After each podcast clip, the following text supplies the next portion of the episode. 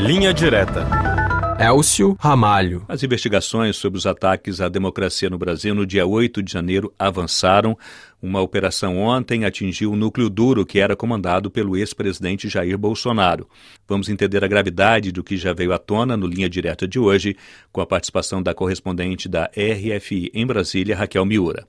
Olá, Raquel. Explique para gente. O ex-presidente Bolsonaro é que está desta vez no centro das apurações? Olá, olha, corredores políticos em ebulição na capital federal, com o um passo mais duro até aqui contra Jair Bolsonaro na investigação que apura a tentativa de um golpe de Estado no Brasil.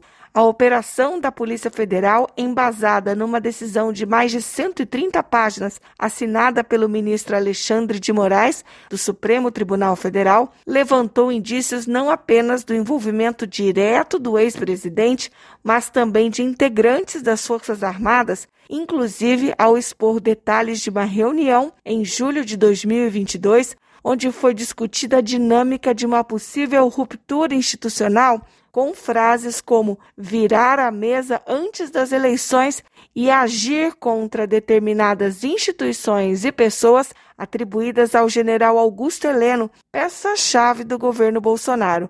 Por isso, o cientista político Humberto Dantas, do movimento Voto Consciente, disse à RFI que a investigação deu um passo inédito contra algo muito grave. Um desdobramento de uma tentativa escancarada de golpe de Estado que se tentou dar nessa nação. Mas o que nós vimos dos órgãos de justiça em relação a um grupo de representantes das Forças Armadas do país é algo absolutamente inédito e que merece muita atenção. E talvez este seja o instante mais delicado dessa história. Se isso vai significar a escrita de um novo capítulo da história, ou se isso vai se desdobrar em novas tentativas de assalto à democracia, o destino dirá. E a gente torce, obviamente, para que isso repercuta da melhor forma possível, ou seja, efetivamente julgados estes envolvidos e condenados, que as penas sejam cumpridas e que as decisões sejam respeitadas à luz da lei. A defesa de Bolsonaro, Raquel, diz que ele não compactua com golpe e que documentos encontrados não ligam o caso ao ex-presidente. O que de fato esta operação descobriu? Olha, contra Bolsonaro, além dessa reunião em que se discutiu uma possível ruptura e uma minuta de golpe, onde se fala em intervenção com novas eleições para evitar a posse do atual presidente, foi encontrado ainda na sala que Bolsonaro ocupa, na sede do PL, o que parece ser um discurso que ele faria se tivesse êxito a ideia golpista. Embora não tenha sua assinatura, há expressões que ele sempre repetia como jogar dentro das quatro linhas da Constituição.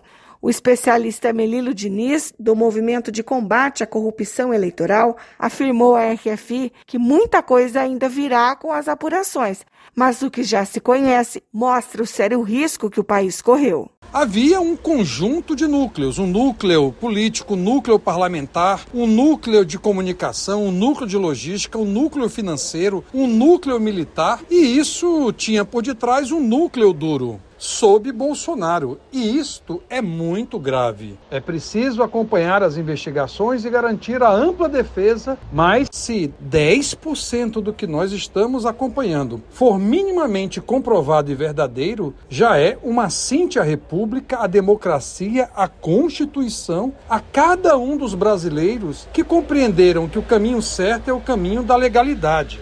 E aí em Brasília, Raquel, quais são as repercussões políticas deste caso? Pois é, a reação dos dois lados mostrou que o termômetro de fato subiu em Brasília. O senador Hamilton Mourão, que foi vice de Bolsonaro, considerou abusivas as determinações do Supremo Tribunal Federal. Lamentavelmente, nosso país vive uma situação de não normalidade. E se as pessoas responsáveis e sérias não se reunirem para avaliar, diagnosticar e denunciar o que está acontecendo, não tenho a mínima dúvida que nós estamos caminhando para a implantação de um regime autoritário de fato no país. O petista Lindbergh Farias também comentou os desdobramentos das investigações. É muito grave. A minuta do golpe falava o seguinte: em prisão do Pacheco, presidente do Senado, de Gilmar Mendes e de Alexandre Moraes. Aí Bolsonaro disse: não, vamos prender só Alexandre Moraes. E monitorou toda a vida, toda a agenda do Alexandre Moraes. Essa turma atentou contra a democracia brasileira. As apurações expõem ainda mais a polarização do país, especialmente na internet, com visões apaixonadas dos dois lados. Mas isso não justifica barrar as apurações nem deixar de punir responsáveis, destacou a RFI o analista político André Rosa. Nesse caso, fica evidente que as instituições né, têm dado uma resposta a todos os movimentos que foram criados em torno das eleições de 2022, que visavam de uma forma ou de outra a manutenção do ex-presidente no poder. É, a população brasileira ela é dividida entre conservadores e progressistas, e isso não deve ser um objeto é, negativo do ponto de não se investigar, tendo em vista uma certa polarização política. Né? Independente de polarização, as investigações devem continuar. Vamos acompanhar. Muito obrigado, Raquel Miura, correspondente da RFI em Brasília, que participou do Linha Direta de hoje.